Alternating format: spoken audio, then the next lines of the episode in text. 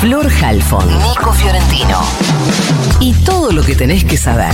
El newsletter de Ahora Dicen. De Ahora Dicen.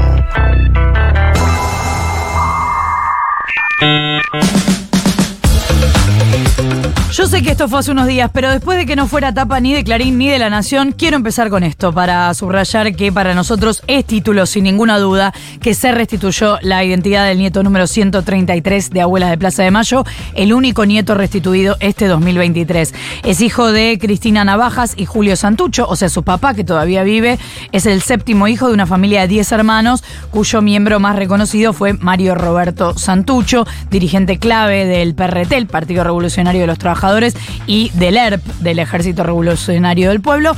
Así que encontraron al hermano de Miguel Tano Santucho de hijos y el nieto de Nelida Navajas. Ella murió en 2012, lamentablemente, sin haber encontrado a su nieto. Cristina fue desaparecida embarazada el 13 de julio de 1976. El operativo fue en un departamento de la familia Santucho, en Warnes al 700, en la ciudad de Buenos Aires, donde estaba viviendo su cuñada Manuela. Cristina estaba ahí con sus hijos de casualidad. Además estaba con ellas otra compañera de militancia, Alicia Dambra, también embarazada de un bebé que siguen buscando. Una patota secuestró a las tres mujeres, dejó a los tres nenes solos en el departamento, los hijos de Cristina y el hijo de Manuela, nuestro colega Diego Genú.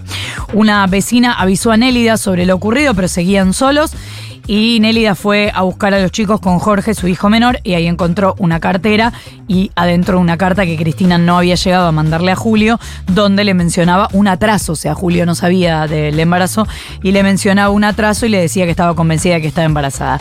Así Nélida se enteró de que su hija estaba esperando a su tercer hijo.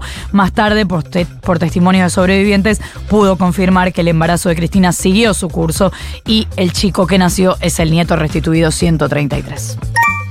El gobierno de Chaco pidió la incomunicación de Emerenciano Sena, detenido junto a su hijo César y su esposa Marcela Acuña, acusado de la desaparición, el presunto femicidio de Cecilia Stresovsky, pareja de César.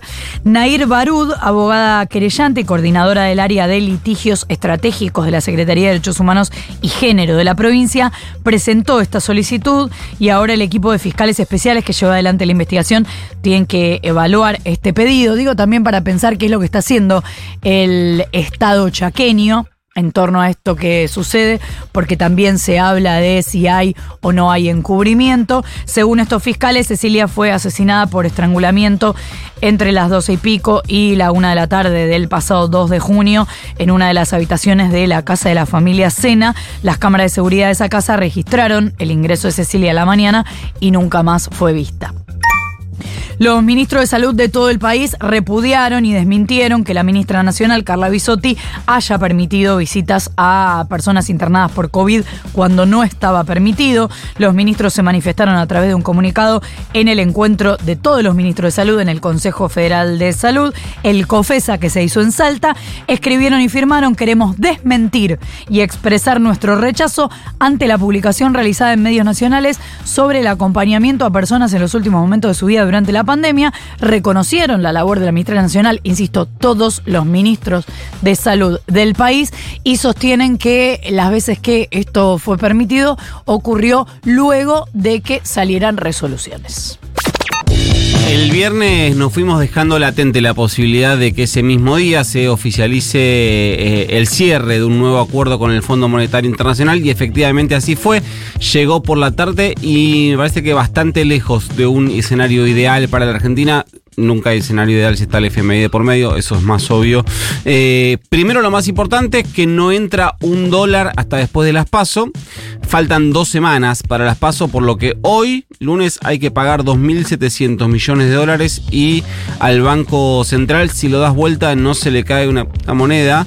Así que, ¿cómo se va a pagar? Bueno, se usarían unos mil millones de dólares de yuanes del swap con China, algo que ya no le está copando ni a China y mucho menos a Estados Unidos en una guerra geopolítica que entre otras aristas tiene la eh, monetaria y otros mil millones de dólares de un crédito puente que se confirmó el viernes con la Comisión Andina de eh, Fomento, la CAF, y el resto, porque hasta ahí me dan dos mil millones de dólares.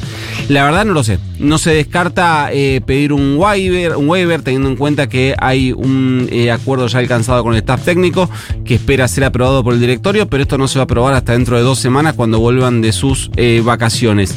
¿Qué sabemos del acuerdo alcanzado? Bueno, en agosto se espera el adelanto de 7.500 millones de dólares. Esto podría entrar recién la tercera semana de agosto y eh, un resto más en noviembre que serían otros mil millones de dólares.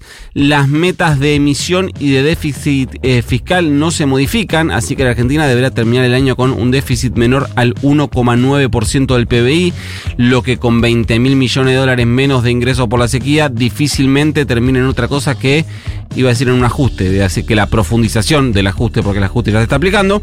Eh, lo único que sí se modifica es la meta de acumulación de reservas, que era de 8 mil millones de dólares para este año.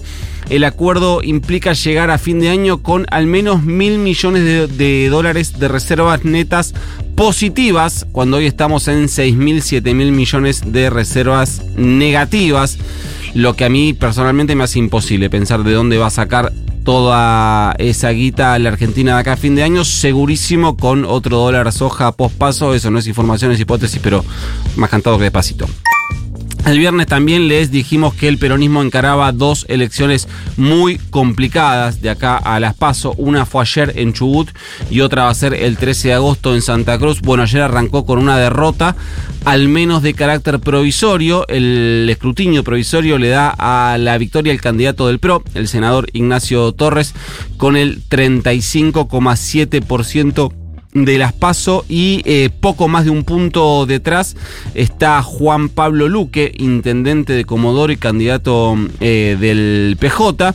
La diferencia entre ellos es de poquito más de 5.000 votos sobre un padrón de 474 mil personas en el que votó casi el 70% eh, ayer. El asunto es que los dos candidatos se adjudicaron la victoria. Juan Pablo Luque dijo que esperará el escrutinio definitivo, pero que según sus números se eh, impuso por 800 votos. A mí me parece bastante difícil, 5 em, mil votos de diferencia en un padrón tan chico, pero bueno, él dice que el recuento definitivo le va, va a revertir el resultado del provisorio.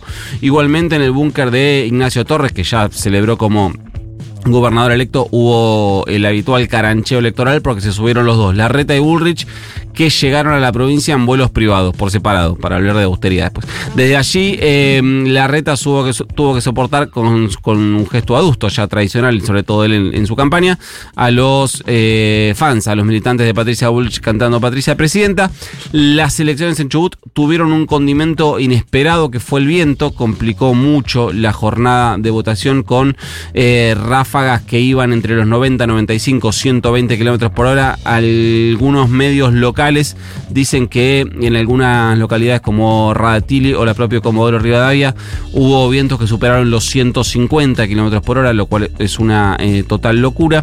Hubo mucha voladura de techos, de chapas, de cosas, inclusive un camión volcó en plena ruta por la fuerza del viento contra su acoplado.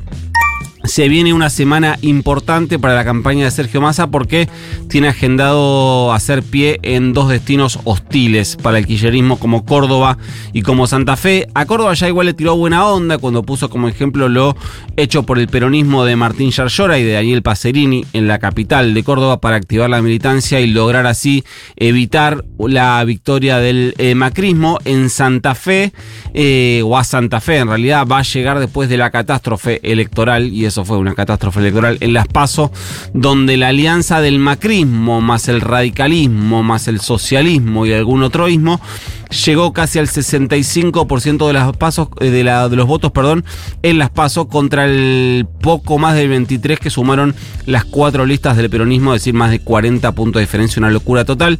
A cargo de esas campañas en estas provincias está eh, Juanjo Álvarez, Juan José Álvarez, primer intendente de la historia de Hurlingham, ex ministro de Seguridad de Eduardo Duvalde en la provincia de Buenos Aires.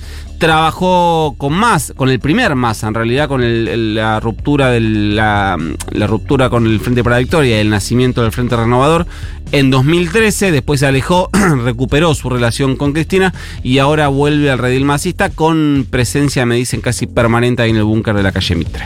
¿Mandamos el newsletter? Mándenos. Y se va.